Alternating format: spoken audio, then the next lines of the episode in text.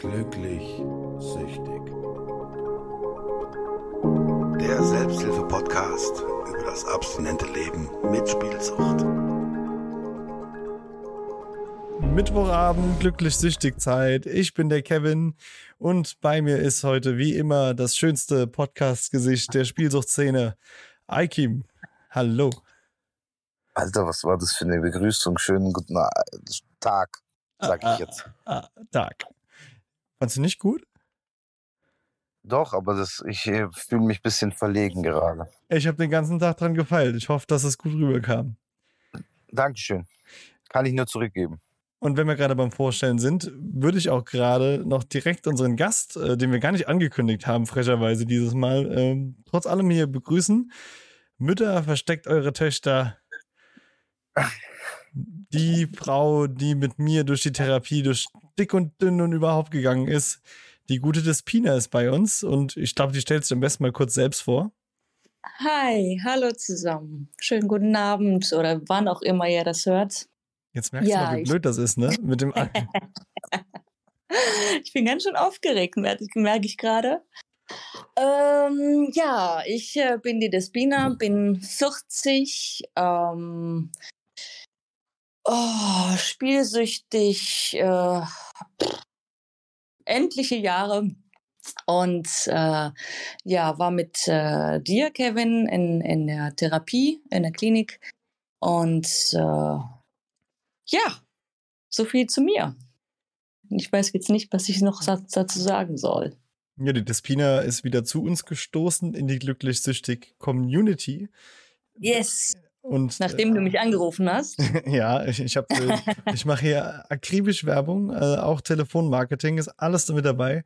Sehr gut. Bin Und- ich dir sehr dankbar für. Ich bin auch froh, dass du da bist und auch froh, dass du mit uns heute diese Folge begleitest, weil wir auch gerade so alle drei gemerkt haben, hm, was war denn noch mal da alles mit den Therapiesachen? Aber bevor wir zur Folge, zu Teil zwei der Folge Spielsuchttherapie kommen, erstmal so die ganzen organisatorischen Sachen wie immer. Wenn ihr Fragen habt, dann könnt ihr uns diese per E-Mail unter podcast.glücklichsüchtig.de schreiben.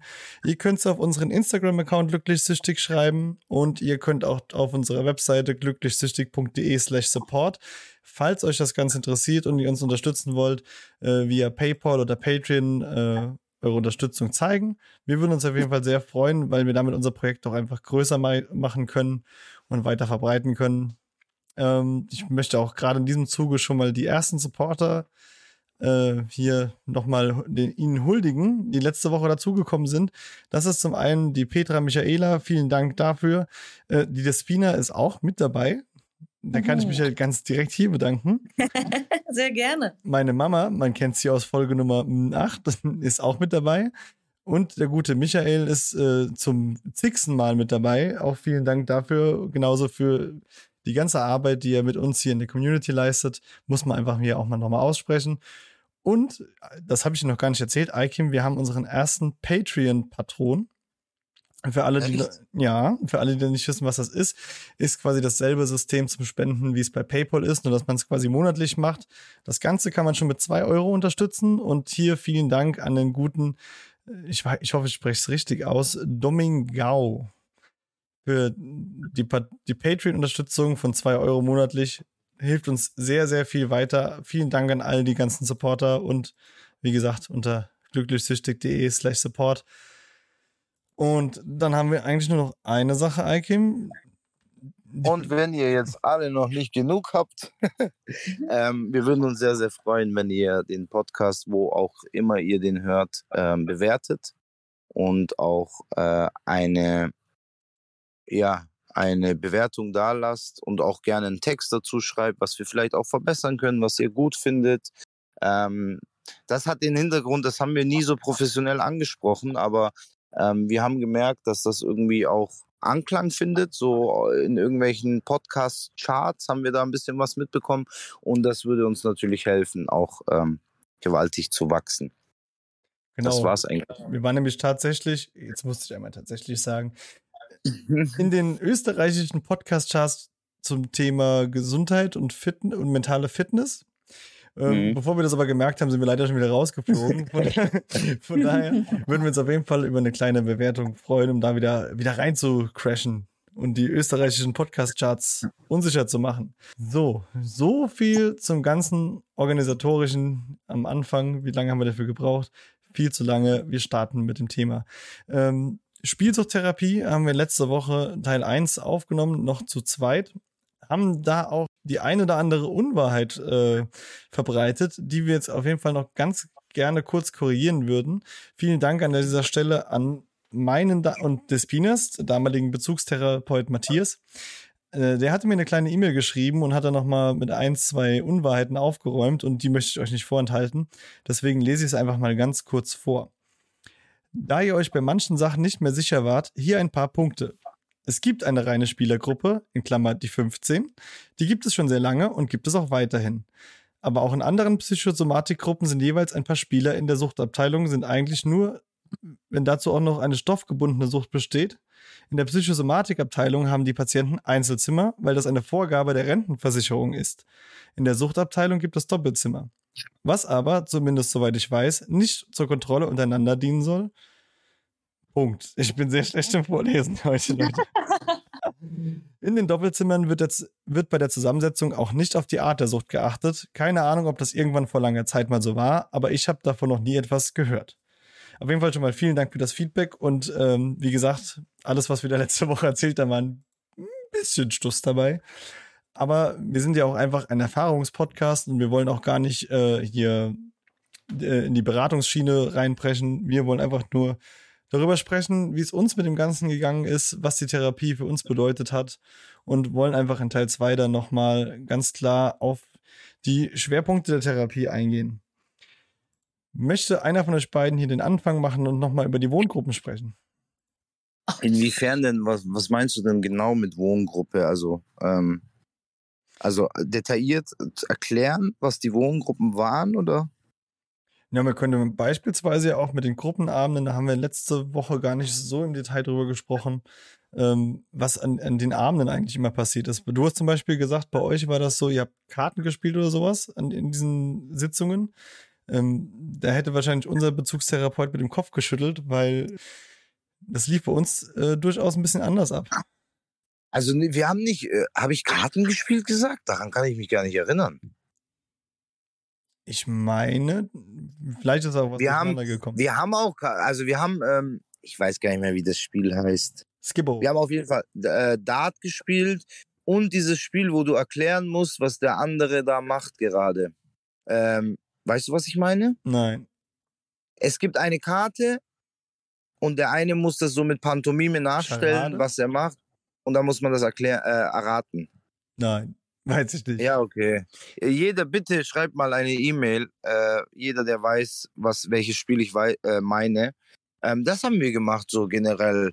Und wir haben auch mal zusammen gegessen. Also wirklich tatsächlich in der Küche zusammen gekocht. Ähm, das war es eigentlich so im Großen und Ganzen. Aber es gab doch diese, die äh, speziell die Gruppentherapiesitzungen, die man abends mit der Wohngruppe hatte, ohne Therapeuten oder ähnliches. Oder gab es das bei euch nicht? Also, wo, ah, wo man so gequatscht hat und so meinst du, aber ja, da machst du ja nicht viel. Da redest du halt über gewisse Sachen, die so in der Gruppe anstehen. Ähm, wenn neue dazugekommen sind, die hat man dann äh, vorgestellt. Ja, das, so war das bei uns. Ich wüsste jetzt nicht, was da noch Spezielles passiert ist, oder?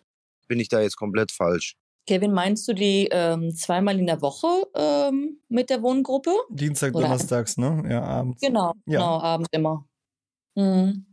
Also bei uns ist immer eine Menge passiert eigentlich an dem Abend immer, ne? Deswegen wollte ich auch nochmal darauf hinaus, weil bei uns mhm. ähm, ist es eine Therapiesitzung ohne Therapeut gewesen. Ja, nicht immer, aber meistens. Das äh, ich war auch immer sehr ernst. Warum? Na, dann erzählt ihr mal, dann bin ich mal gespannt. Vielleicht kommt bei mir, also ich kann mich da fast gar nicht mehr dran erinnern. Fällt mir jetzt gerade so auf. Also ich erinnere mich gerade ganz gezielt, wenn ich daran denke, noch an äh, das Bewertungssystem. Hast du das auch noch im Kopf? Mit den Smileys? Ja, ja, so haben wir ja auch immer äh, quasi die Sitzung oder die Besprechung oder wie auch immer man das nennen kann, ja auch begonnen. Ne? Also Befindlichkeitsrunde und immer halt mit, den, mit dem Smiley. Genau. So gesehen, ne?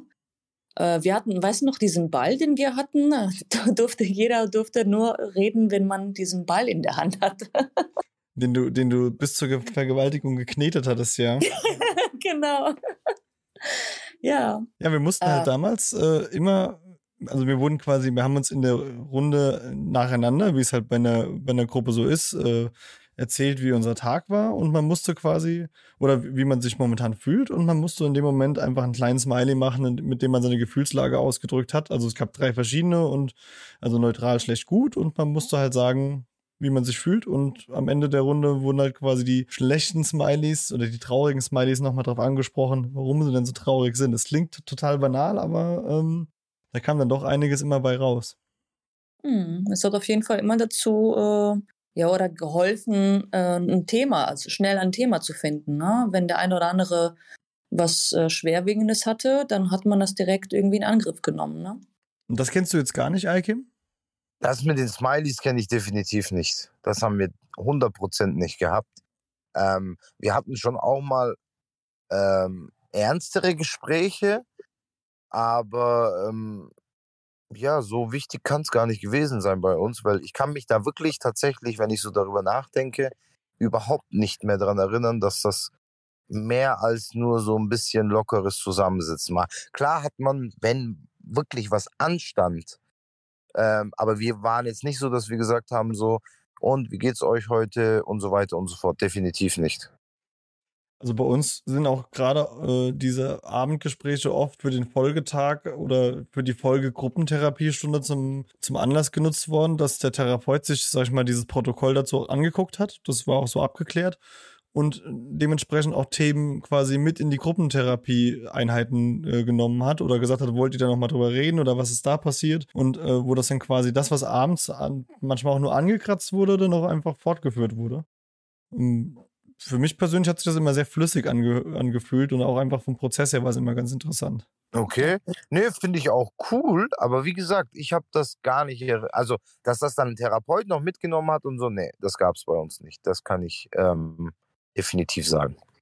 Vor allem, ähm, äh, man sollte auf jeden Fall dazu sagen, dass wir ja, also ich weiß jetzt nicht, wie genau das äh, aufgeteilt war, aber äh, wir hatten ja tatsächlich, jeder hatte ja irgendwie eine Aufgabe. Ne, auch während dieser Sitzung, ne, zum Beispiel, ich kann mich ja sehr gut erinnern, ich weiß jetzt nicht mehr, wie sie hieß. Auf jeden Fall ähm, hat sie meistens immer Protokoll geführt. Schriftführer oder ja. Genau, genau, genau, genau. Ne? Also es gab immer, jede Woche gab es irgendwie einen Gruppensprecher, nennt man die so. Mhm. Äh, und ein anderer, der irgendwie die Kasse geführt hat und ein anderer, der. Was wir nicht durften wir übrigens. Was wir, also äh, Was wir tatsächlich nie durften, weil wir ja Spieler ähm, sind, sind. Waren. Sind Waren. waren, was auch immer.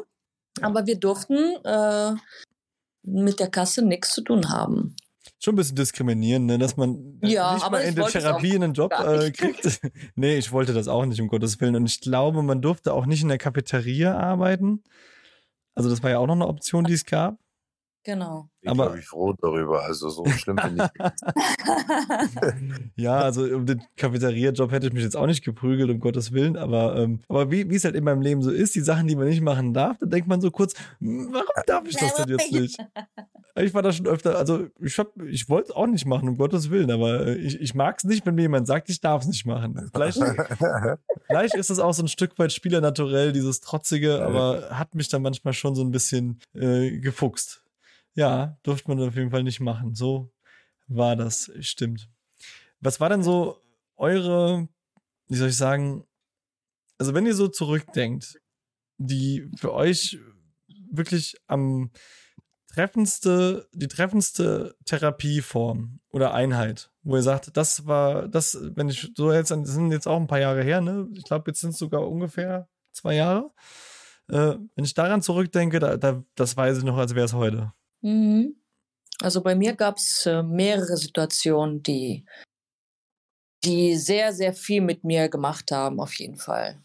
Ähm oh Gott, wo kann man denn dann anfangen? Also äh, erstens ähm, war die, die, ähm, es gab ja, ich glaube, bei Männern ist es ja auch so, dass die halt eine ähm, Männerspielergruppe gibt, ne? Also eine, so eine separate quasi. Wir haben ja. ja eine gemeinsame Gruppe gehabt, dann haben wir extra nur für Spieler, also Männerspielergruppe und ich hatte halt meine Frauenspielergruppe. Ähm, da waren auch Frauen dabei, die unter anderem gespielt haben, aber auch andere Süchte, Alkohol, Drogen, ganz viel gemischt.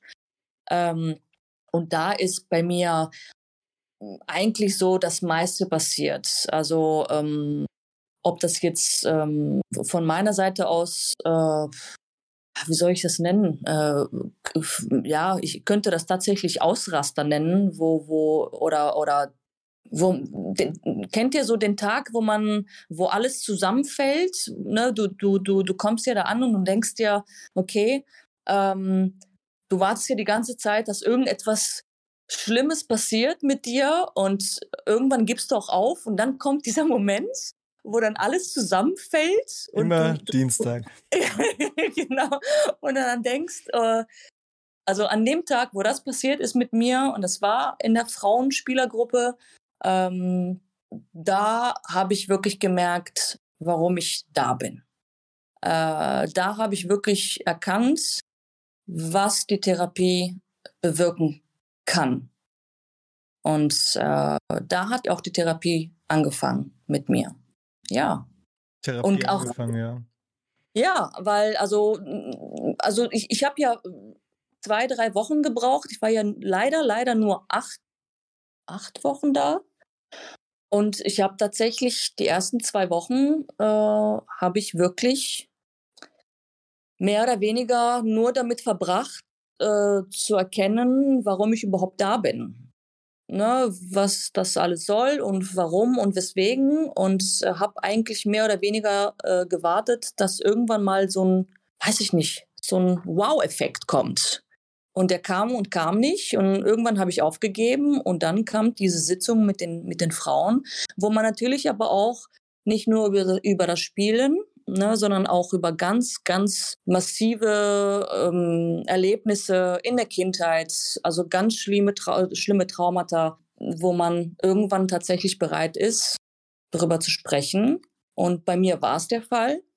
Und da hat eigentlich die Therapie für mich begonnen, weil ich erkannt habe, dass ich spielsüchtig bin und aber eigentlich für mich persönlich habe ich erkannt, dass da andere Sachen gibt, die dazu führen, dass ich quasi das Spielen für mich entdeckt habe, um mich abzulenken oder einfach zu flüchten. Und ähm, deswegen habe ich dann gedacht, okay, ähm, das sind so die Sachen, die du jetzt rausholen musst aus diesen Schubladen, die, wo du die begraben hast oder wo du die reingesteckt hast. Und diese Sachen musst du halt ja, verarbeiten. Das war auch, glaube so. ich, relativ gegen Ende deiner Therapie, als diese. Tatsächlich, ja, leider, leider. Aber ich glaube, ich, ich, kann mich noch dran erinnern, als ich dir das, glaube ich, ich habe dir das gesagt und das, ich hatte, glaube ich, nur noch eine Woche. Ja. Äh, ja. Also ich erinnere mich noch, dass du, dass du immer so ein bisschen geschimpft hast wie ein Rohrspatz, dass ja überall diese, diese Aha-Momente, Prozesse stattfinden und du gesagt hast, ich, ich habe zwar alles hier mitgenommen und ich fand das alles gut, aber mir irgendwie war da irgendwie das Gefühl, Gefühl da, da ist noch was, was nicht da ist. Und äh, ich weiß noch, wie du an dem Tag auch dann in die Wohngrube gekommen bist und äh, ich, ich dachte so, okay, wow, ich glaube, da ist jetzt was passiert. Und ja. wusste auch gar nicht, wie ich äh, damit umgehen soll. Und äh, ja, das äh, hattest du auch so einen Moment, Aikim, wo du so wirklich so, wo es in deinem Kopf Peng gemacht hat? Ähm, also, was mich, ich weiß gar nicht mehr, wie diese Therapieform heißt, aber diese Körpertherapie oder ja. wo, Wisst ihr, was ich mhm. meine? Hieß das Körpertherapie? Ja. ja. Das war so eine ganz, ganz neue Art. Ähm, das andere war ja so Ergotherapie, also so mit diesem Malen und Werkeln und so. Sowas kennt man ja auch irgendwie. Aber ähm, diese Körpertherapie oder wie das auf den Körper wirkt, wenn man sich wirklich in diesen hineinversetzt und so, das waren schon so Sachen, wo ich so gedacht habe, boah, krass. Also wie das auch äh, helfen kann ähm, wenn man sich wirklich drauf einlässt, weil ich bin normalerweise so ein Typ Mensch, der so sagt, so, okay, das ist mir too much. Ähm, Sage ich zwar immer noch bei gewissen Sachen, wenn es zu viel ist oder zu äh, in die Richtung geht, aber da gab es manchmal so Momente, wo ich so gedacht habe, ich spüre das jetzt richtig gerade. Ich habe es tatsächlich, muss man auch ehrlich dazu sagen, Ähm, es ist ein bisschen schwierig, das draußen irgendwie zu machen, wenn man auch äh, ist äh, alleine ist es immer so ein bisschen schwieriger. Aber damals hat mir das sehr, sehr geholfen, so auch ein bisschen runterzukommen. Klar, Sport und Fußball. Ich war auch in dieser Fußballgruppe. Ähm, das war auch mal wieder so ein schönes Feedback für mich zu hören, auch vom Therapeuten damals, so, dass Fußball schon eigentlich so voll mein Ding ist. Ähm, und dass man das auch merkt, so wenn man, äh, wenn einer ein bisschen was vom Fußball versteht, dann merkt man das auch. Ähm, der hat mir das so gesagt, wie soll ich das erklären? Ähm, man merkt, wie du auf dem Fußballfeld bist und so wirst du wahrscheinlich auch im Leben sein, aber da musst du halt deine Position im Leben auch finden und das ist etwas, was mich auch äh, sehr beeindruckt hat.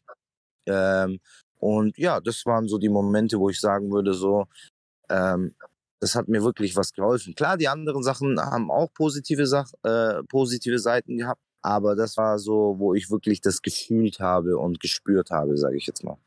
Ähm, jetzt muss ich mal fragen, weil ich weiß gar nicht, ob wir denselben Therapeuten in, äh, hm. hatten. äh, hat, äh, war der Fußball, also der, der die Fußballgruppe gemacht hat, auch der, der bei dir die Körpertherapie gemacht hat? Ja. Hat er zufällig ja. Höherklassik als Torwart gespielt? Ich weiß es also nicht, nicht mehr, was der... Aber es war ein jüngerer gut. Typ auf jeden Fall. Also ich, ja. Eindringliche Augen. Tolle Stimme. Tolle Stimme. Die Stimme, ja, stimmt, die Stimme, der hat eine heftige Stimme gehabt, das stimmt. Also ich möchte jetzt ja auch keine Namen nennen, aber wenn derjenige uns vielleicht zufällig gehört hat, beziehungsweise vielleicht einer seiner Kollegen ihn auf die Folge aufmerksam macht, äh, äh, da wäre auch noch viel Potenzial für so eine schöne Podcast-Reihe. Tatsächlich, ja. Also Mit ganz, auf jeden Fall. Also viele, viele Grüße. Derjenige wird wissen, wie Ich weiß gar nicht mehr, wie der heißt, ehrlich gesagt. Die Despina wird es, glaube ich, nie vergessen. Hast du sogar noch eine CD? Mit, Hattest die du CD? Einen? Ja, die CD habe ich tatsächlich noch. Ja, Mann, stimmt. Der hat CDs gesprochen bei diesem, wo man sich hinlegt und einschläft. Oder Meditation. Ja, Meditation. Ja. Genau. Wie, äh, sein Name fängt aber mit G an. Kann das sein? Mhm. Ja, okay, dann ist äh, mein. ja, ich glaube, wir sollten das jetzt mal nicht sagen, aber er sei, nee, aber, wer aber, gemeint ja. ist. Er sei herzlich, äh, herzlichst gegrüßt. Äh, Boah, der, ist, der, da würde die Frauenquote steigen, wenn der im Podcast mitreden würde. Nicht nur die Frauenquote, glaub es mir. Der hat echt eine gute Stimme, muss ich als Mann auch so. Jetzt, wo ihr das sagt, stimmt. Das wollte ich ja auch gerade eben äh, ähm, äh, sagen, dass es auch, ähm, glaube ich, für jeden Einzelnen eine sehr große Rolle spielt, wer diese Gruppe leitet. Ne? Also äh, wenn da äh, eine gewisse Sympathie ist oder, oder wenn man meint, der, dieser Therapeut ist gut, der macht ne, den Job gut, dann, ähm, dann macht man das auch gerne mit. Also ich habe äh, bei dem, also bei der Körpertherapie, ähm, ich habe mich die ersten zwei, drei Male wirklich fast geweigert, damit zu machen, weil ich immer gesagt habe, so das bringt überhaupt nichts. Ich bin sowas von unruhig innerlich, dass ich der es, äh, kein keiner schafft das, mich irgendwie ruhig zu bringen. Und ähm, ich war trotzdem da und siehe da, beim dritten Mal bin ich was eingeschlafen. Bei der mhm. Körpertherapie oder bei der Meditation meinst du jetzt? Ja, es war ja immer unterschiedlich, oder? Wir haben doch jedes Mal, mal sind wir irgendwie rausgegangen in den Wald und dann haben wir äh, drin irgendwelche Aufgaben gemacht, aber manchmal haben wir ja auch tatsächlich einfach nur meditiert. Oder bin ja, ich das stimmt. Ja, nee, das falsch? stimmt schon. Stimmt, war auch, äh, doch, doch. war auch ein Teil davon, ja. Ja, man, genau. man, man muss, ich, ich habe auch zum Beispiel damit anfangs, äh, gerade mit der Meditation, äh, massive Probleme gehabt und ähm, das ist aber auch wirklich mit jeder Woche besser geworden, wo ich dann am Ende auch gesagt habe, nein, ich will das jetzt nicht, nicht mehr haben. Es war wirklich, äh, das war auch ein ganz interessanter Prozess, aber ich denke, das ist auch gerade in so einem, in so einer Suchtsituation einfach dieses, ja, man will ja, also man hat ja nie das Abschalten gelernt. Genau. Man war immer äh, am Betäuben, man, man hat sich immer, wenn irgendwas hochgekommen ist, hat man alles weggedrückt und dementsprechend sind halt gerade diese, diese Meditationseinheiten, wo ich am Anfang gedacht habe, ist ja vollkommener Quatsch. Ich will hier maximal hier die Massageeinheiten wahrnehmen.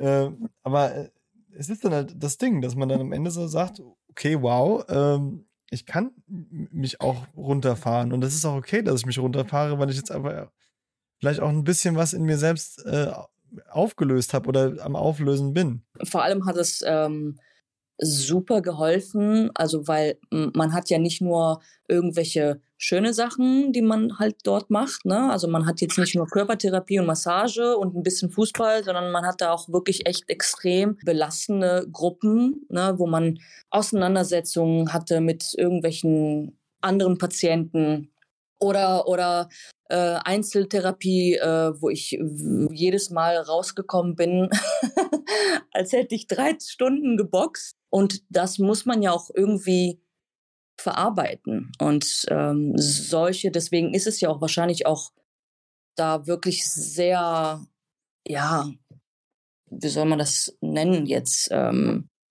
Gewollt. in Balance halt alles, ne? Also, also du, du bist, mal hast eine Einzeltherapie oder Genau. Und ähm, das braucht man sehr wohl, um auch mal wirklich, wirklich mal alles sacken zu lassen. Ne? Also ich weiß, das vierte Mal, ähm, als ich diese Körpertherapie oder beziehungsweise das eine Mal, wo wir diese Meditation gemacht haben, ich bin, bis ich fast eingeschlafen bin, habe ich geweint. Also, und ich weiß zwar nicht, warum und weswegen und woher das kam, aber es hat so viel mit mir gemacht, dass ich angefangen habe, ganz leise zu weinen. Und dann bin ich eingeschlafen. ja, da gibt es wahrscheinlich heute noch die eine oder andere Sache, die man, äh, für die man noch ein paar Wochen hätte bleiben müssen, um so für sich selbst zu erforschen. Definitiv. Und es ist, es, wie du es auch gesagt hast, diese Situation, die man auch nicht unbedingt als gut empfindet, äh, haben ja auch am Ende eine Message für einen selbst. Dass man sagt, warum, warum finde ich es jetzt nicht gut? Mhm. Was, was steckt dahinter? Ne? Und ähm, auch die Entschleunigung, deswegen habe ich auch gerade vorhin explizit den Dienstag nochmal äh, hervorgehoben. Ich, äh, also ich weiß nicht mehr so viel, also um Gottes Willen, ich weiß schon noch einiges aus der Therapiezeit, aber was mir halt wirklich im Gedächtnis geblieben ist, ist dieser Dienstag, an dem der Tag mit zwei Stunden Gruppentherapie losging. Die wurden dann mit der Körpertherapie in Folge, äh, das waren einfach vier Stunden, die, die wo man wirklich gesagt hat, also wie wenn man früher in der Schulzeit gesagt hat, boah, heute habe ich einen 10-Stunden-Tag. Und so haben sich diese vier Stunden angefühlt, weil es einfach wahnsinnig viel war, was in, diesen, in diesem kurzen Zeitraum passiert ist. Und da war man am Ende des Tages platt. Ja. Schon mittags war man platt. Dann sitzt du da beim Mittagessen und hast ganz viele aufgewühlte Gesichter um dich herum, je, um jeden kreisen da die, die Gedanken. Ähm, jeder ist damit irgendwas beschäftigt. Also es, es klingt ja manchmal auch wirklich sektenartig, aber ähm, es, man, man muss halt wirklich für die Leute da draußen, die es halt noch nicht wahrgenommen haben, so ein therapeutisches Konzept sagen, es ist verdammt schwer zu erklären. Es ist dasselbe wie ich früher, wenn mir jemand erzählt hat, äh, wie es mit dem Kinderkriegen so ist, und so gesagt, hm, hm, hm, cool Story.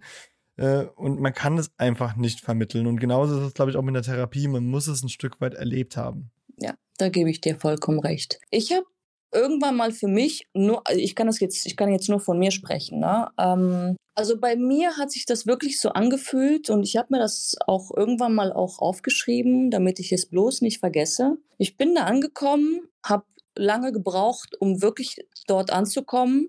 Und als dieser Tag äh, kam, wo ich quasi, also man muss sich das bei mir so vorstellen, ich bin angekommen und mein, mein Häuschen, was ich ja über die ganze Jahre gebaut hatte, ne, schön eingerichtet habe, so wie es mir gerade passte.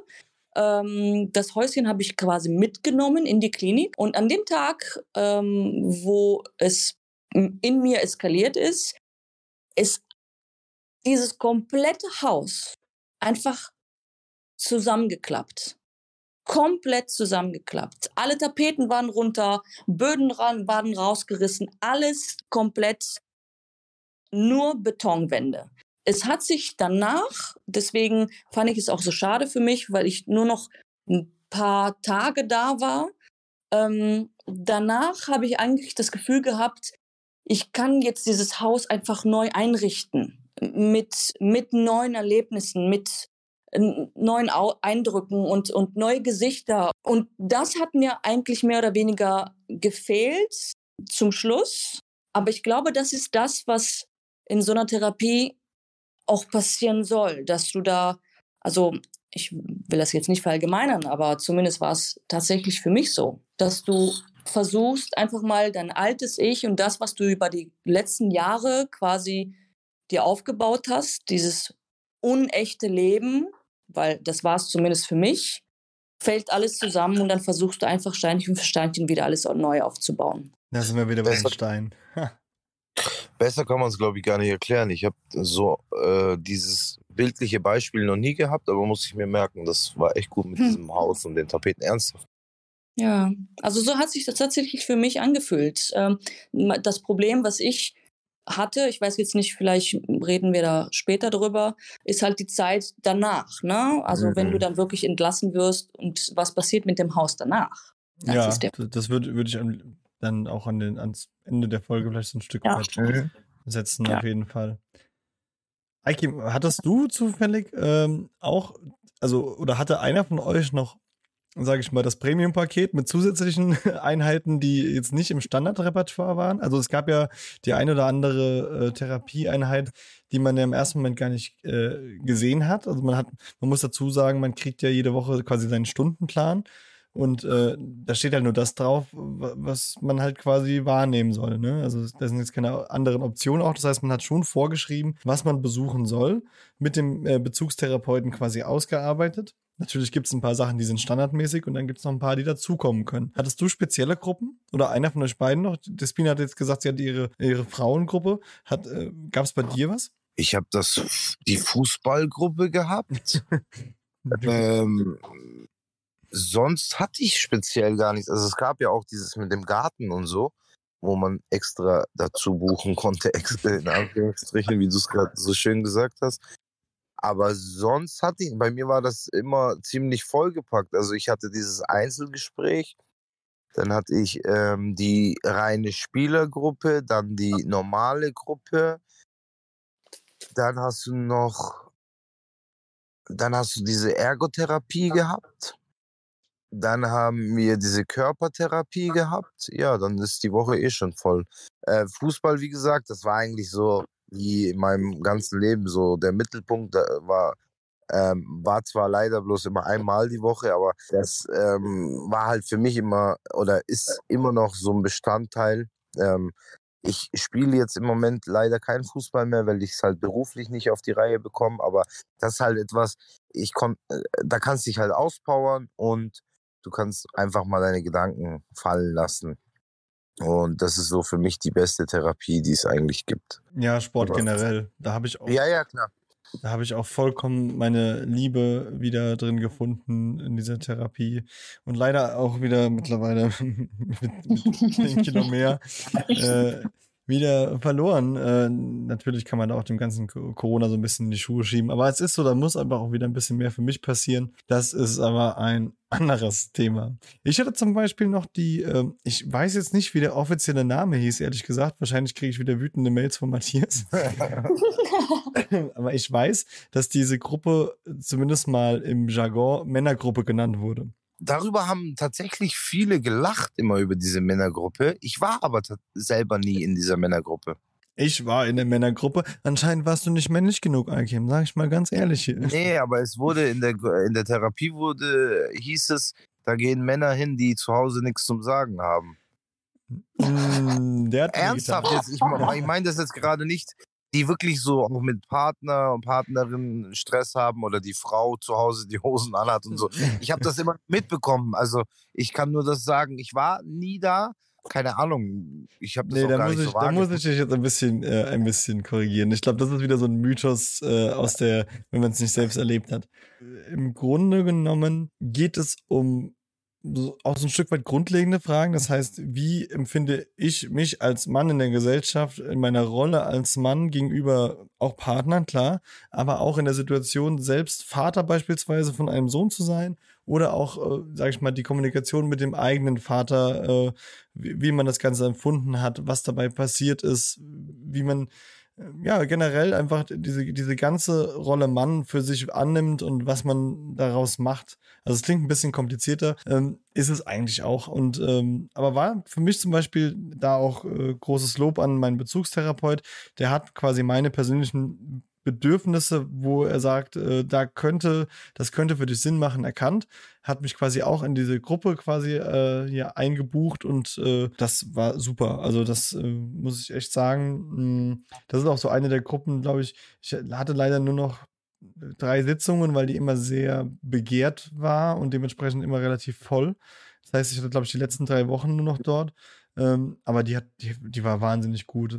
Also die hat mir sehr, sehr, sehr viel geholfen, auch viele Erkenntnisse gebracht und äh, da muss ich einfach nochmal sagen, also generell nochmal einfach Hut ab an unseren Bezugstherapeuten. Also er hat wirklich schon ganz tolle Arbeit gemacht. Sonst wären wir ja auch nicht hier, ne? muss man auch ganz klar sagen.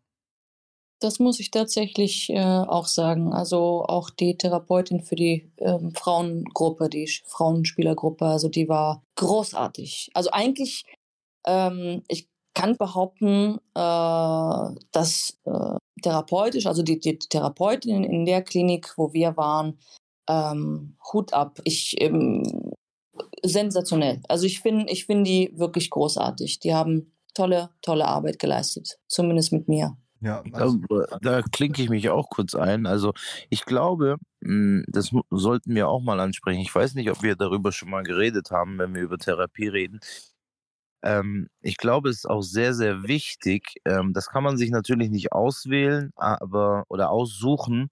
Aber ich glaube, so das Wichtigste ist, die der oder die Bezugstherapeuten, äh, die lernt man so als erstes da drin kennen. Und ich glaube, wenn man da schon so ein bisschen ein, äh, ich kann es nur von mir sagen, also bei mir war es eine Frau, und äh, ich würde behaupten, dass wir ein sehr, sehr gutes Verhältnis hatten, also dass wir auch wirklich über alles so geredet haben. Und mir hat das extrem ein gutes Gefühl gegeben. Und wenn ich mich wohlfühle, dann erzähle ich halt auch alles. Also, mhm. und das ist, glaube ich, auch, gibt auch negativere Beispiele, deswegen spreche ich das so an. Ich bin einfach der Überzeugung, dass der Psychologe, der Therapeut, je nachdem, wer da vor einem sitzt, der spielt schon auch eine sehr große Rolle. Ob einfach nicht mal, was der sagt, ob einfach, kennt ihr das so, du kommst in einen Raum, so dieser erste Eindruck, man sagt, hallo, wie geht's, wie heißt du? Da ist, steht für mich persönlich schon fest, so, okay, das könnte jemand werden, mit dem ich äh, rede oder äh, mit dem ich mich auch wohlfühle oder so. Wenn man so von Anfang an, ha, hatte ich nämlich auch äh, in der Nachsorge dann, ähm, wo ich so gedacht habe, nee, das geht gar nicht. Also mit der will ich gar nicht reden. Nicht, weil ich was Besseres bin, sondern weil ich mich einfach direkt nicht wohlgefühlt habe. Guter Punkt. ja, das ist halt die Chemie, die absolut passen muss. Ja, e-, also, eben, eben. Wenn das nicht passt, dann ist es ist die absolute Grundvoraussetzung, dass man sich überhaupt öffnet. Also ja, ja, ja, eben. von beiden Seiten. Ne? Also ich äh, weiß, ich bin nach der, ähm, ich habe danach eine Therapeutin gehabt, also privat jetzt zu Hause. Ähm, und äh, es hat überhaupt nicht funktioniert. Ich war fast ein Jahr äh, bei ihr und äh, habe, ich kann wirklich von mir aus sagen, dass ich wirklich echt mein Bestes gegeben habe, um mich da zu öffnen, aber es hat einfach nicht funktioniert. Ich, es hat nicht funktioniert und es ist einfach die Chemie, die nicht gepasst hat. Fertig aus. Ja. Das ist aber auch ein Jahr und, echt eine lange Zeit, ne, um das. Äh, ja, und das ist es halt. Ne? Also wenn man das dann nach einem Jahr nicht schafft, ähm, äh, aus dem Patient etwas zu bekommen, dann kann da etwas nicht stimmen. Also wir sind einfach nicht, wir konnten überhaupt nicht in die Tiefe gehen. Wir haben alltäglich, also jeden, jedes Mal, bei, bei jeder Sitzung haben wir ähm, über die ähm, Alltagssituation, aber die, die, die richtigen Themen oder Trauma, Traumata, die, ne, die Sachen, die, wo ich wirklich drüber reden muss, das haben wir einfach nicht geschafft. Und äh, das kannst du nur wirklich mit jemandem schaffen, wo du dich, wo einfach die Chemie passt. Glaubst, glaubst du auch, dass da vielleicht der Faktor stationäre Therapie einfach viel beisteuert? Ich meine, man, man fühlt sich ja wirklich nach ein paar Wochen wie so ein weich gekochtes Ei. Emotional gesehen. Voll. Also ich ähm, mir wurde damals angeboten, äh, weil ich mich ja geweigert habe, in die Klinik zu gehen, äh, weil ich gedacht habe, ich kann das auf gar keinen Fall, ich muss ja arbeiten und ich habe ja Verantwortung und Familie und Zuhause und so weiter. Wurde mir damals angeboten, ähm, ambulant, also in, in, in Düsseldorf in der Nähe hier. Ich glaube, das war jeden Dienstag oder jeden Donnerstag, dort eine Therapie zu machen Und ich habe mir lange Gedanken darüber gemacht und irgendwann habe ich gesagt, das, das bringt überhaupt nichts, weil eigentlich geht es darum, dass man sich tatsächlich die Zeit nimmt für sich, um erstmal Abstand zu gewinnen von allen. Du brauchst, du musst einfach aus deinem Alltag rausgerissen werden. Keine Alltagsprobleme mehr, keine Familie, auch nicht die Frau und der Mann, der irgendwas von dir äh, verlangt äh, oder erwartet, keine Familie mehr, kein Arbeitgeber mehr, keine Freunde mehr, die einen nerven oder auch nicht nerven, um dich da endlich mal zu finden. Und ich finde einfach, dass eine ambulante Therapie, du gehst zwar dahin, verarbeitest ein paar Sachen oder schaffst es vielleicht in diesen, weiß ich nicht, eineinhalb Stunden oder zwei Stunden, ich weiß jetzt nicht, wie lange sowas geht, überhaupt irgendetwas zu machen und dann kommst du wieder nach Hause und hast deinen Alltag. Genau also, das gleiche habe ich gesagt in der letzten oder vorletzten Folge, Kevin. Kannst du dich erinnern? Ja, ich glaube, da sind wir uns alle drei auch einig. Also ich finde das sehr, sehr, sehr, sehr schwer. Sehr schwer. Deswegen finde ich es umso wichtiger, dass man also wenn man den Schritt geht und sich Hilfe holt, dass man das tatsächlich stationär macht. Und ähm, ich habe damals, äh, hat mir meine Betreuerin von der Caritas mehrere Kliniken empfohlen. Und eine war hier in der Nähe, äh, Köln oder Brühl, glaube ich. Ich weiß jetzt nicht mehr genau. Und die anderen zwei waren wirklich weiter weg, also drei, vier, fünf, 600 Kilometer von zu Hause entfernt und ich habe mich bewusst für die Klinik entschieden, die weit weg ist, damit ich diesen Abstand auch gewinne. Genau das gleiche, auch das habe ich auch gesagt. Ja, und ich finde, das war genau die richtige Entscheidung. Ja. Also wenn ich mir vorstelle, dass ich äh, irgendwie nach drei Wochen, glaube ich, konnte man ja irgendwie, oder nach vier Wochen, ich kann mich jetzt nicht so wirklich erinnern, ab wann man quasi Besuch empfangen durfte.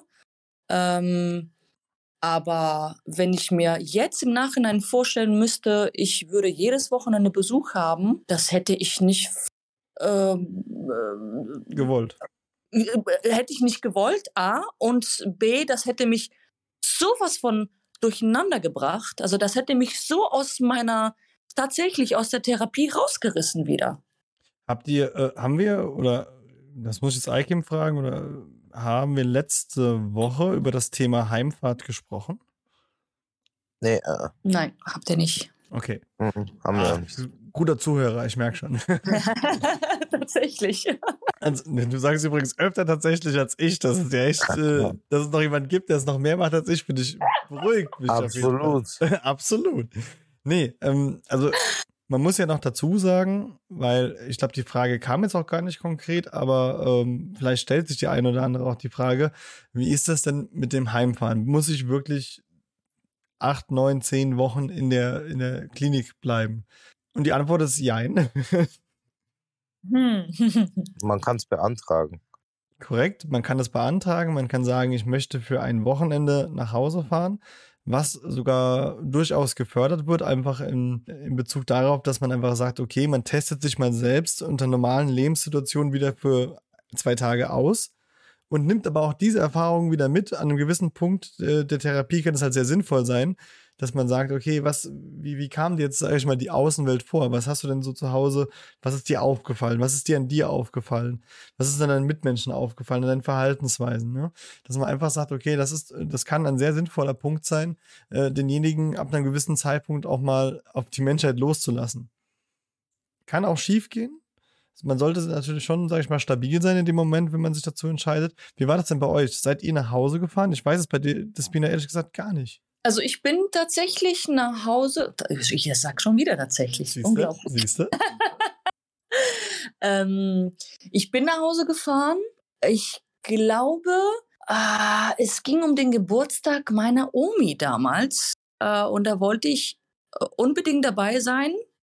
Äh, jetzt bin ich auch sehr dankbar für, dass ich das gemacht habe, weil jetzt lebt sie nicht mehr. Auf jeden Fall wollte ich nach Hause übers Wochenende und das durfte ich da Genau, genau. Das durfte ich nach sechs Wochen, wenn ich bin mir jetzt nicht ganz sicher. Auf jeden Fall hat mir damals mein Therapeut gesagt, du kannst nach Hause, aber erst nach der fünften oder sechsten Woche. Auf jeden Fall so, dass du, wenn du wieder zurückkommst, gen noch genug Zeit hast, um das einmal durchzugehen. Einmal zu gucken, was ist da passiert, ähm, Unsicherheiten, Rückfälle, was auch passieren kann, dass du dann noch die Zeit hast, das Ganze da ja nochmal durchzugehen mit den Therapeuten. Aikim, du, warst du zu Hause? Nee, ich war nicht zu Hause, ganz bewusst auch nicht. Ähm, ich habe, weiß gar nicht, ob man das hier sagen darf, aber ich, wir waren äh, tatsächlich mal einen Tag, äh, ich weiß nicht, ob ihr, das gar nicht so weit weg, äh, in Paris. Sind wir nach Paris gefahren, morgens äh, und nach, äh, abends wieder zurück. Ähm, ich war in Köln einmal in der Adoption, um mir das Ganze anzuschauen, aber zu Hause war ich tatsächlich nicht. Und das wollte ich aber auch gar nicht. Also es war auch ganz bewusst. Ich war froh darüber, dass ich nicht mehr da war. Äh, jetzt nicht wegen meiner Familie oder so, aber äh, ich hatte jetzt auch gar nicht das Bedürfnis, nach Hause zu fahren. Ich wollte mich der Gefahr einfach auch gar nicht aussetzen. Ja gut, da hatte ich jetzt, also Gefahr in Form von Rückfall hatte ich äh, weniger Angst vor.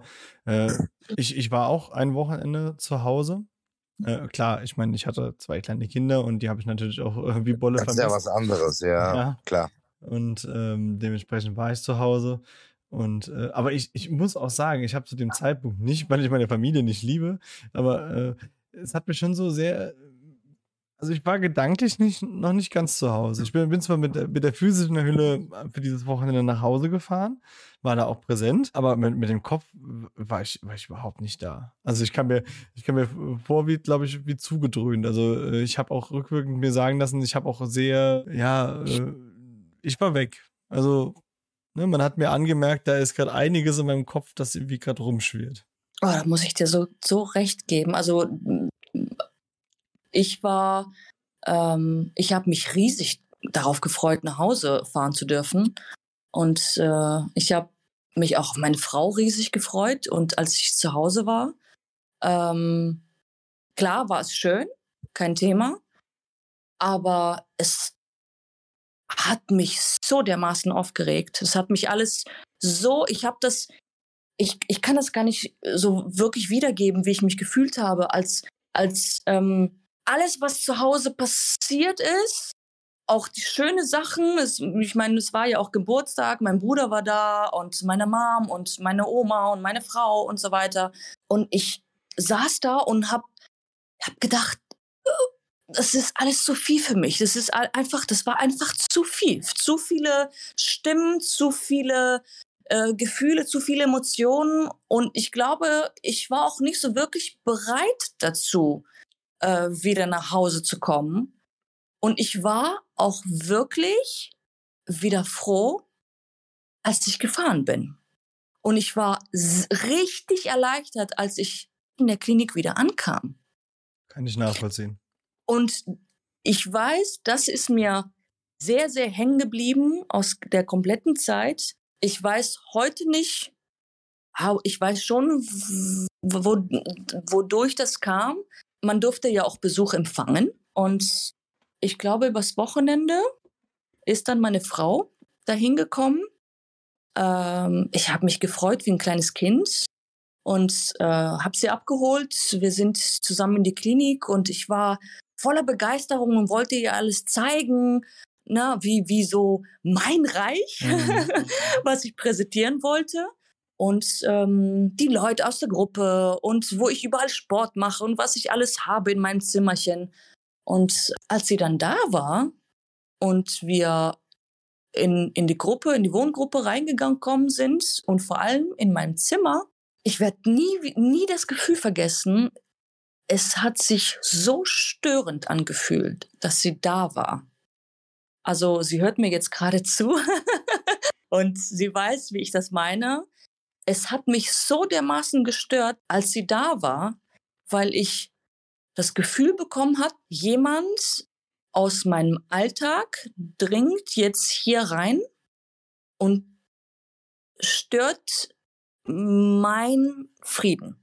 den ich mir gerade aufbaue. Wisst ihr, wie ich das meine? Ja, komplett. Vielleicht Mhm. auch ein Stück Ja, ja. Man verbindet ja auch mit dem Partner äh, gerade durch das Spielen natürlich halt auch viele Negativerlebnisse, die damit zusammenhängen. Ne? Und äh, das sind dann diese zwei Welten, die dann auf einmal aufeinander prallen. Man ist auf, ein, man ist auf der einen Seite in der Kuppel stationäre Therapie, sage ich mal, abgeschirmt von der Welt.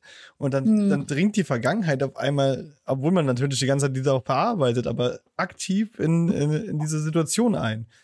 Also ich kann das ganz gut nachvollziehen. Ja. Und vor allem, ich habe dann äh, tatsächlich noch mal mit meiner Frau darüber gesprochen, auch danach, weil wir das beide gefühlt haben. Wir haben in dem Moment nicht darüber gesprochen, aber danach, als ich wieder zu Hause war, ich glaube, Monate später haben wir noch mal darüber gesprochen. Und sie hat sich auch sehr unwohl gefühlt. Ähm, sie hat auch das Gefühl bekommen, sie stört einfach. Äh, ich kann das so, das ist so schwer zu Es beschreiben. ist, ich, ich weiß aber, was du meinst. Und ich denke, es ist Mhm. halt auch dieses, ähm, man, man, dann kommt, also meine, meine Frau war ja auch mit den Kids da. Und Mhm. äh, man ist auf der einen Seite so, hey, guck mal, hier da, da passiert das alles, hier passiert das alles. Und, Genau. aber, aber du kannst es nicht vermitteln, weil du kannst, du kannst es keinem erklären, der nicht dabei war oder der nicht Ja. in dieser Konstellation dabei war. Ich meine, selbst wir drei, die alle drei in derselben Einrichtung waren, äh, können uns nicht alles gegenseitig erzählen und vermitteln emotional, was da in dieser Zeit passiert ist. Mhm. Weil es einfach für jeden so eine individuelle Extremerfahrung ist, in der jeder seine, sag ich mal, andere Berührungspunkte hat und Sachen für sich mitnimmt. Es ist einfach, ja, es ist schön, dass wir einen Podcast über was machen und gerade zugeben, dass wir es nicht beschreiben können. Aber ist halt so. Wie waren so die letzten Tage für euch in der Klinik? Wenn wir jetzt schon beim Heimfahren waren und sag ich mal, diesen Konfrontationen und als der, der die, die, äh, wie, wie, wie nennt man das Ganze denn? Das Verlassen, das Verlassen der Klinik ist näher gerückt, der, der Check-out-Termin. Die immer. Entlassung. Die Entlassung äh, Tatsächlich hat die Entlassung. tatsächlich die Entlassung rückte näher und wisst ihr noch, wie ihr euch in dieser Zeit gefühlt habt? Oh, ich weiß es, äh, als wäre es gestern, ja. Also ich habe mich, äh, ich hatte furchtbare Angst. Ich hatte furchtbare Angst, weil ich äh, und äh, A wusste, was mich ja wieder erwartet. Äh, man muss dazu sagen, dass es bei mir halt beruflich äh, nicht so wirklich alles gestimmt hat. Und es ist immer noch leider so.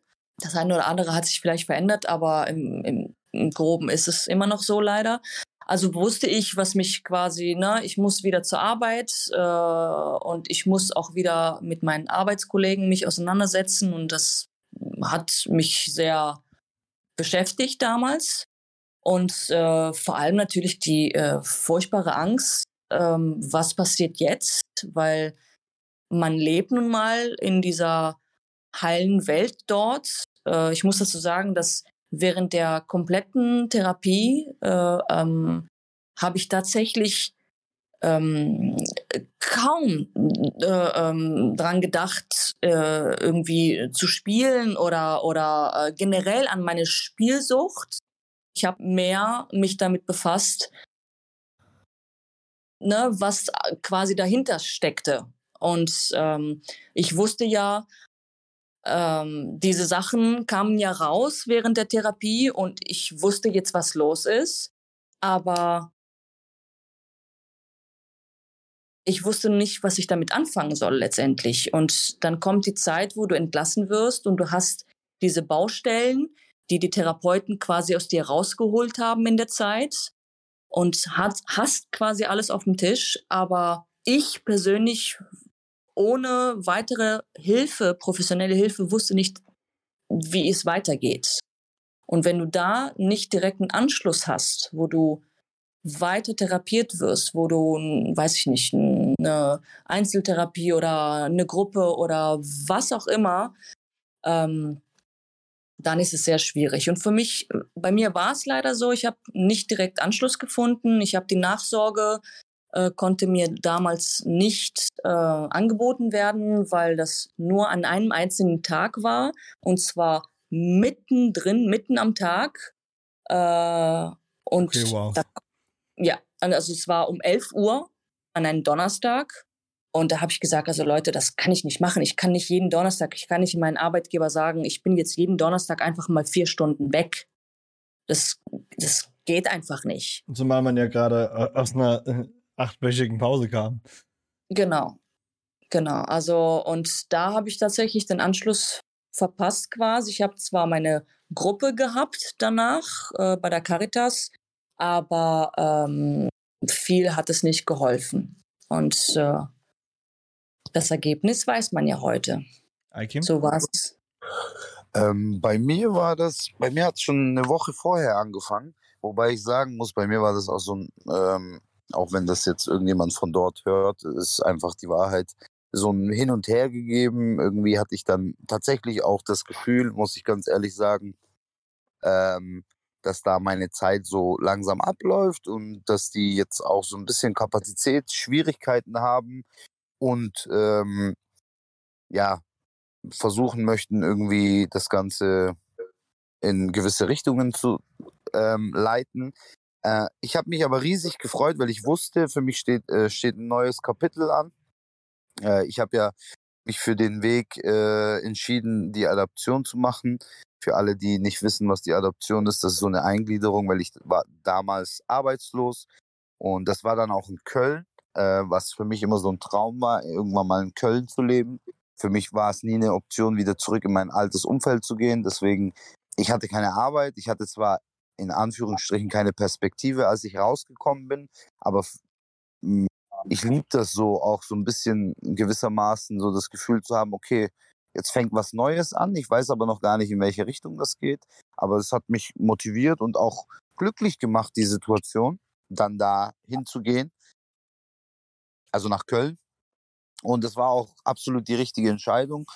Und ja, die letzte Woche war so, wie soll ich das sagen? Man kann das gar nicht mehr in meinen Augen, ich habe diese letzte Woche auch mit den Therapiestunden und so, das ist dann wie so eine Abschiedsrunde schon fast. Ähm, da ist dieser Fokus von der Therapieform eigentlich, war bei mir so im Kopf schon eigentlich komplett weg. Ähm, und aber an sich habe ich es äh, für sehr positiv empfunden und habe mich dann auf die neuen Aufgaben gefreut. Ist ja total paradox eigentlich, ne? Der eine kehrt äh, in sein Leben zurück und hat Angst davor und der andere startet was komplett Neues und freut sich drauf.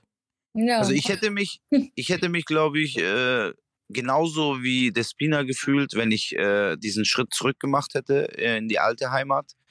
Aber ähm, weil ich wusste, dass das so kommen wird, für mich war von Anfang an klar, wenn ich eine Therapie mache, dann gibt es keinen Weg mehr zurück, weil ich das nicht möchte. Einfach aus negativen Erfahrungen, die auch durch mich zustande gekommen sind, äh, logischerweise aus der Vergangenheit, mit dem Ort, mit der Stadt und so weiter und so fort.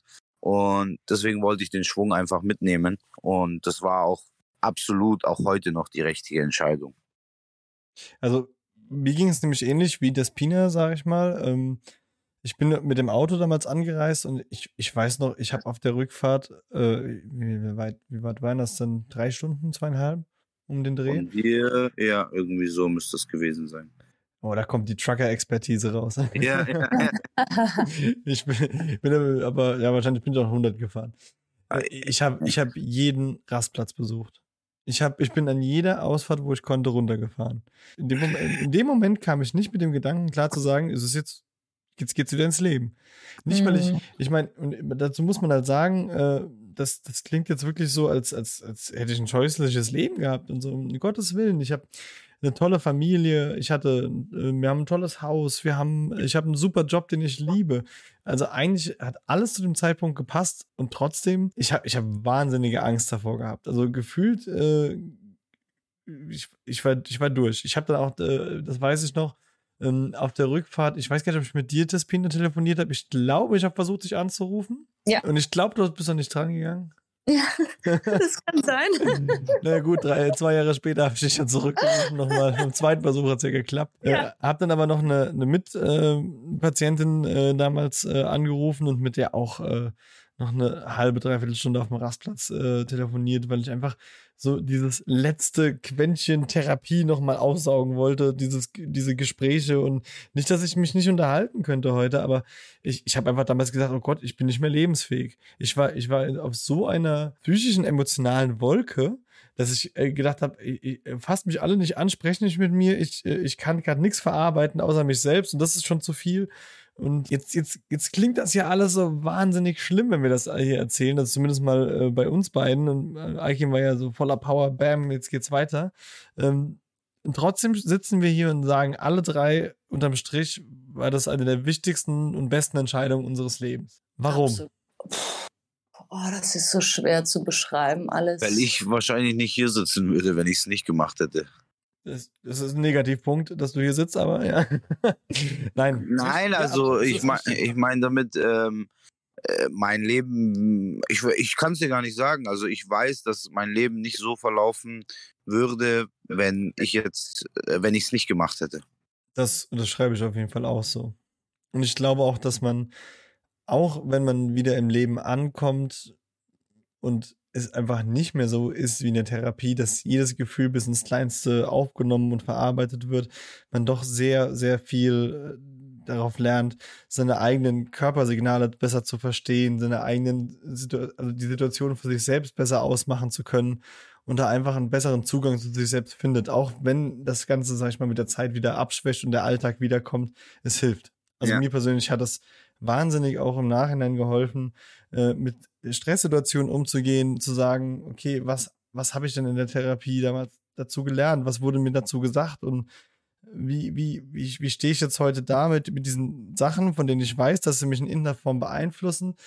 Ist das jetzt richtig, dass das so passiert oder nicht? Man hat einfach, manchmal sind das Bruchteile von Sekunden im Kopf, in denen man Sachen schon für sich einfach viel besser verarbeiten kann. Und ich glaube, das ist einfach was, wenn man, wie, wie es das Pina vorhin so schön gesagt hat, mal die Tapeten komplett runtergerissen hat, dann hat man auch einfach wieder eine Kapazität, diese neu zu beschreiben, neu zu renovieren. Ne? Und das ist, das ist dann auch ein Prozess, der dann irgendwann auch anfängt, wieder Spaß zu machen. Und es fühlt sich dann aufgeräumt und sauber und neu an. Und das, das ist es einfach. Ja, so sieht's aus. So sieht's aus. Ich weiß noch, ich weiß noch ganz am Anfang, ganz, als ich äh, entlassen wurde, wie, wie, nennt man das eigentlich nochmal? Ähm, äh, man wird als äh, Arbeits, wie, wie, nennt man das nochmal? Genau, arbeitsfähig entlassen. Ne? ich war äh, alles andere als arbeitsfähig, aber ähm, ich weiß noch, die ersten Tage, als ich wieder nach Hause kam, ich habe irgendwie das Gefühl, dass alle Menschen um mich herum so, so Zombies sind. Und mich, ja, wisst, also, habt ihr so, so, so, keiner versteht mich. Ja. Die gucken mich alle so komisch an. Als hättest du eine neue Sprache gelernt. Es ist wirklich so, ne? Als hätte man eine neue Sprache gelernt und, oder ja, alle anderen gucken einen schräg an, wenn man was sagt. Und manchmal haben sie einen auch gar nicht schräg angeguckt, aber man dachte, okay, wurde ich gerade schräg angeguckt? Habe ich jetzt irgendwas gesagt, was nicht hier reingehört? Also es ist, äh, Ach, das habe ich heute immer noch. ja, beruhigt. Ich auch tatsächlich, ja. Deswegen beschimpfst du auch Leute mit wackelnden Köpfen. Äh, ich habe ihn nicht beschimpft. Ich habe ihn nur gefragt, was sein Problem ist. ich wollte nur nach seinem Befinden fragen. Wie man es in der Therapie gelernt hat. Äh, ja. Habt ihr Tipps für Menschen, die, sag ich mal, aus der Therapie kommen? Oder beziehungsweise wie man so die ersten Schritte wieder ins, ins Leben findet? Ich würde sagen, ähm, die Nachsorge, auch wenn die, wie Despina schon beschrieben hat, immer so ein bisschen komisch gelegt ist. Also ich weiß nicht, wie man das wahrnehmen soll, ähm, so wie es bei ihr war, aber ich weiß auch gar nicht, wie das gesetzlich geregelt ist, also dass das überhaupt so möglich ist, dass man dann sagt, so ja, ich bin jetzt erstmal sechs Wochen jede Woche donnerstags. Aber ich glaube, das ist schon ein sehr wichtiger Punkt. Ähm, ich hatte das auch, obwohl ich in Köln war. Ähm, nur ich habe für mich gemerkt, äh, in Oldenburg war das dann irgendwann mal, ähm, dass das irgendwann mal zu viel wird. Dann braucht man auch so ein bisschen Abstand davon, weil äh, Nachsorge muss man auch dazu sagen. Bei mir war es wieder so eine Gruppentherapie dann äh, bei Spielern und da sind halt wieder welche dabei. So die Geschichten hast du ja schon acht Millionen Mal gehört. Und da sind auch welche dabei, die sind das erste Mal da, die wollen gerade aufhören zu spielen. Irgendwann mal konnte ich das nicht mehr hören, alles. Ich sag so, wie es ist. Also so, weißt du, wenn du so diesen Weg gegangen 14 Wochen. Ja, 14 Wochen Therapie, dann war ich noch zwei Monate in Köln. Äh, und dann kommst du, bist, versuchst du so klar zu kommen im Leben. Ich habe dann einen neuen Job angefangen und so weiter. Ähm, dann war ich auch ein paar Mal bei der Nachsorge und dann habe ich so für mich gemerkt, so jetzt brauche ich mal ein bisschen Abstand von dem Ganzen. Vielleicht irgendwann mal wieder, aber jetzt im Moment so kann ich mir das nicht mehr geben, auch wenn sich das negativ äh, anhört. Ich meine das aber gar nicht so, aber irgendwann mal ist das dann das Thema dann so ein bisschen Abstand gewinnen und ja. Also ich muss dazu sagen, dass ich war, ich war in der Nachsorge. Ähm, meine lag zeitlich Gott sei Dank ein bisschen besser als deine, Despina. Ja. Auf der anderen Seite muss ich dafür sagen, das muss ich jetzt auch leider mal sagen, bei allem Lob, das ich für unser äh, Gesundheitssystem hier übrig hatte in den letzten äh, zwei Stunden zu dem Thema. Ähm, die Nachsorge war bei mir leider auch nicht gut. Für mich persönlich. Das mag mhm. für jeden anders gewesen sein. Äh, ich persönlich hatte einfach die Erfahrung gemacht, dass zum einen äh, die Leute äh, dann noch nicht in der Therapie waren oder dann, äh, also wie die Eike gerade yeah. erzählt hat. Äh, mhm. Und bei mir noch ein ganz wichtiger Punkt. Es waren wahnsinnig also A waren sehr kleine Gruppen und dann war noch innerhalb dieser Gruppen so eine Fluktuation, dass halt wirklich ich an, an der, in der ersten Woche mit vier Leuten da gesessen habe, wo ich noch gedacht habe, ja, das lief doch ganz gut. Und in der Woche drauf schon wieder äh, zwei, zwei davon neu waren, die anderen irgendwie abgebrochen hatten oder einfach äh, unregelmäßig kamen. Dass halt immer so eine Konstellation entstanden ist, die einfach so äh, sag ich mal, viel Zeit äh, gekostet hat, damit erstmal sich alle kennenlernen. Und wie soll man auf dieser Basis, sag ich mal, für sich persönlich äh, was aufbauen? Ich meine, da, da, kann mit Sicherheit auch äh, die Diakonie, richtig Caritas, ich will jetzt keinen von beiden hier äh, in die Pfanne hauen, ähm, nichts dafür. Das ist ja natürlich auch eine, eine Sache der Menschen, die dorthin gehen. Aber das, äh, da hätte ich mir, glaube ich, tatsächlich, jetzt habe ich es auch mal wieder gesagt, lieber äh, eine Form von Einzelgespräch mit, äh, mit dem Suchtberater äh, regelmäßig äh, gewünscht als, als so eine unruhige Gruppenkonstellation. Also ich ähm, finde, äh, dass eine ähm, Nachsorge, ich möchte jetzt um Gottes Willen, also niemanden angreifen da draußen, aber äh, für mich war die Zeit nach der Therapie, äh, also so gut die Zeit während der Therapie war, äh, und so, äh, also für mich war's, hat sich das alles grauenvoll angefühlt nach der Therapie. Ich hab, ich war so verloren. Ich habe mich so verloren gefühlt hier, hier draußen tatsächlich. Schon wieder dieses Wort. ähm, ähm, ähm, ne, so wie er auch sagt, die Nachsorge. Äh, ich finde, dass nach einer stationären Therapie eine Nachsorge tatsächlich, auch wenn das jetzt egoistisch äh, sich anhört, sollte es auch tatsächlich für Menschen sein, die eine Therapie hinter sich haben. Deswegen heißt es ja auch, also deswegen heißt es ja auch Nachsorge. Finde ich, da sollten auch Menschen teilnehmen, die eine Therapie, eine stationäre Therapie oder irgendeine Form von Therapie hinter sich haben. Ich werde das nie vergessen, als ich wieder weil ich die Nachsorge nicht mm, ja, wahrnehmen konnte. Ähm, die haben sich auch kaum Mühe gegeben, äh, mir Alternativen anzubieten. Also ich möchte das jetzt nicht irgendwie negativ darstellen. Ne? Also ich meine, Caritas ist eine, ist eine super Institution und die helfen unglaublich viel. Aber äh, ich meine, es liegt ja auch an jedem selbst, da äh, für sich zu sorgen und selber auch danach zu suchen, nach einem Therapeuten. Aber ich werde es nie vergessen. Ich bin zum Beispiel nach, nach der Therapie äh, wieder in meine alten Gruppe gegangen, immer donnerstags, und habe dann versucht darzustellen, wie ich mich fühle nach der Therapie. Meine Betreuerin hat eine Frage gestellt, wie, wie war die Zeit, was haben Sie dort erlebt? Und ich habe einen Hauch davon erzählen wollen, was ich da erlebt habe. Und schon hieß es, ähm, Frau Savidis, ähm, bitte nicht so ins Detail. Da sind Sachen, die gehören nicht hierhin. Okay. So, wo ich da sitze und denke, Leute, also was zum Teufel soll ich denn denn hier erzählen, wenn ich nicht über die Therapie, über also auch tiefere Sachen sprechen darf. Und da, glaube ich, müsste man für jemand, der rauskommt aus einer Therapie, wirklich schauen, dass man irgendwie Anschluss hat. Ja, ich denke, dass wir auch äh, im Zuge unserer ganzen Lobeshymnen auch durchaus mal ein, ein Kritikpunkt darf man ja wohl anmerken. Ja. So also es ist ja, es ist ja nur äh, etwas, ich, ich meine es ja nur gut und ich will, dass es halt für Menschen vielleicht in der Zukunft es einfach besser funktioniert. Nee, und man muss ja auch ganz klar sagen, wir sind hier drei unabhängige Personen, die alle, sag ich mal, äh, schwierigere Erfahrungen mit dem Thema gemacht haben. Vielleicht liegt es auch einfach an dem, dem Punkt Therapie selbst. Äh, ich, ich weiß es auch nicht. Vielleicht sind wir da auch ein bisschen zu sensibel in dem Moment gewesen. Mhm. Man, es ist immer schwer im Nachhinein zu beurteilen. Ne? So ein Tipp, den ich für mich noch äh, so notiert habe, der mir halt auch relativ wichtig ist, den weiterzugehen, ist, man sollte sich auf jeden Fall ein Stück weit Ziele setzen für nach der Therapie. Das heißt, mm, das, ja, stimmt. Absolut, ja. Also man sollte jetzt nicht zwingend, sage ich mal, die, das Bundeskanzleramt in zwei Wochen erstürmt haben wollen, aber es können auch Kleinigkeiten sein. Ne? Äh, will man was in der, in der beruflichen Situation ändern? Möchte man was in seiner Partnerschaft ändern, wo man hinkommen will? Hat man, sag ich mal, noch den einen oder anderen kleinen Traum, den man sich verwirklichen will? Will man vielleicht irgendwann mal einen Podcast zu dem Thema machen und setzt das irgendwann um? Ne? Das sind äh, ja, das muss ja auch nichts sein, was, was direkt nach zwei Wochen erledigt ist. Das können ja auch längerfristige Sachen sein oder auch äh, viele Kleinigkeiten auf dem Weg. Aber ich glaube, das hilft halt ungemein, wenn man sich äh, die Sachen wirklich festhält, die man als Ziele hat. Und sie, sag ich mal, auch so ein bisschen beobachtet, äh, wie, wie stehe ich da jetzt nach Zeit X? Äh, bin ich da einfach in meinem persönlichen Soll, was meine Ziele angeht? Und wenn nicht, äh, woran hat es gelegen? Jetzt haben wir dich totgequatscht.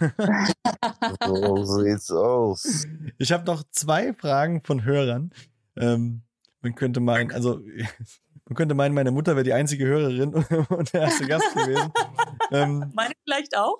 Nein, deine hatte keine äh, Nachricht geschrieben. Dieses Mal war es meine Mutter. Ähm, aber wir kriegen auch andere Nachrichten, so ist es nicht. Wollte ich jetzt nochmal so noch ganz klar ausgesprochen haben.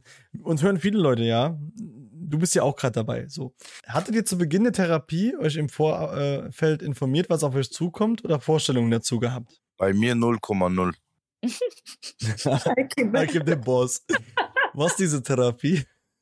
Ja, war wirklich so was. Äh, als, was machen da? Ja, Hallo, was, was machen Sachen? Ich, hab, ich krieg das selber nicht auf die Reihe. Wer will mir jetzt erzählen, wie ich das auf die Reihe kriegen soll? So, das war die erste Frage. So, ja, ist wirklich so. Die Frage habe ich mir aber auch noch nach zwei Wochen gestellt, als ich da war. Also bis ich angekommen bin. Ich auch, ja. Wie war es bei dir? Also, du hast dich auch nicht damit befasst? Oh, ich kann mich äh, nicht so wirklich dran erinnern, aber ähm, ich habe ein bisschen im, im, im, Netz geguckt, halt, wie die, wie die, wie die Klinik so aussieht. Ähm, meine Betreuerin hatte mir schon ein paar Sachen gesagt, die man da so macht. Und aber im Großen und Ganzen wusste ich nicht so wirklich, was auf mich zukommt.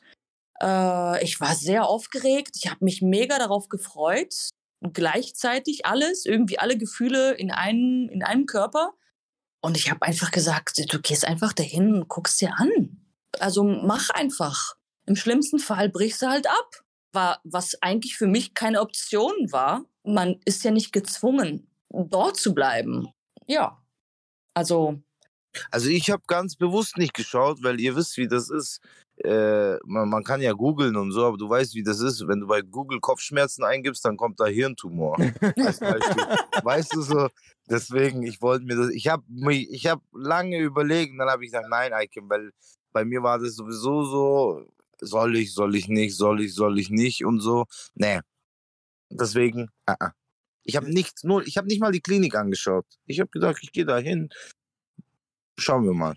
Also ich glaube, ich habe mir ein bisschen was dazu angeschaut, aber ähm, ich glaube, das Problem ist, und das sehe ich auch heute noch, also ich habe mich jetzt auch im Zuge des Podcasts nochmal äh, mit der Webseite beschäftigt, mit der Klinik. Und äh, wenn du das liest, äh, ja, das sind äh, Aussagen, die du halt einfach lesen kannst, aber mit denen du einfach nichts in dem Moment anfangen kannst. Es ist, es ist was Unbeschreibliches, von daher, äh, ich habe mich zwar versucht zu informieren, in Anführungszeichen, aber da ist auch, also das war völlig weg, weg von dem, was am Ende auf mich zugekommen ist. Und von daher, äh, Vorstellungen hatte ich eigentlich, ähm, ja, was hatte ich für Vorstellungen? Ich, ich konnte es mir gar nicht vorstellen, aber ich war auch irgendwie, äh, ich hatte es auch, glaube ich, in der letzten Folge gesagt, das war dann einfach so jetzt Augen zu und da rein und dadurch, dass dann auch der Termin bei mir relativ schnell dann und unerwartet kam und dann davor noch irgendwie drei Tage mit Fieber im Bett lag, gab es da nicht viel Gedanken zu machen und dann ging das einfach los. Zweite Frage. Kann man eigentlich eine Therapie wiederholen? Körperlich kranke Menschen gehen ja auch meist in regelmäßigen Abständen zur Reha. Oder macht das keinen Sinn? Oh ja. Ich habe noch nie eine zweite Therapie gemacht, aber ich glaube, es schadet nicht. Äh, kann man, also dass man es wiederholen kann, weiß ich ja, oder wissen wir drei alle. Ähm, ich glaube auch nicht, dass es schlecht ist, wenn man das nochmal macht. Das ist so, mehr kann ich dazu nicht sagen.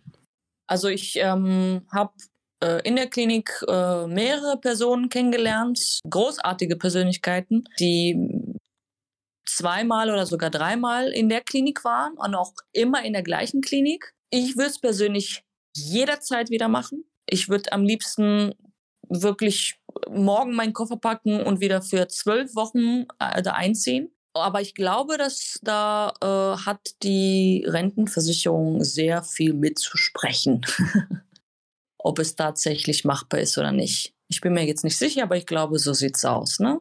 Also ich, ich kann jetzt keine genauen Zahlen nennen, aber ich meine, es muss auf jeden Fall zwischen den Therapien ein gewisser äh, zeitlicher Abstand äh, schon gegeben sein. Also drei Jahre mindestens, wenn nicht sogar mehr. Ich, ist das so? Das weiß ich, aber das kann man bestimmt googeln. Wir sind doch kein Infopodcast hier, ja? wir, wir erzählen über unsere Erfahrungen und das haben wir nicht erfahren. Wir sind leider alle nur einmal da gewesen. genau. aber vielleicht können wir nochmal. Nee, also hoffentlich nicht. Ich, ich würde es aber auf jeden Fall auch, äh, also zum Thema Sinn machen oder nicht. Ich, ich würde es auch wieder tun. Und äh, wenn ich wüsste, es hätte kein, also ich, ich würde hoffentlich nicht aus dem Grund nochmal tun müssen, dass ich mit mir selbst dann nicht klarkomme. Ja, wenn ich wüsste, es wäre, ich würde jetzt hier keinem fehlen in der Form, also äh, ne, gerade äh, der Familie, ich würde es dann auch nochmal machen, auf jeden Fall.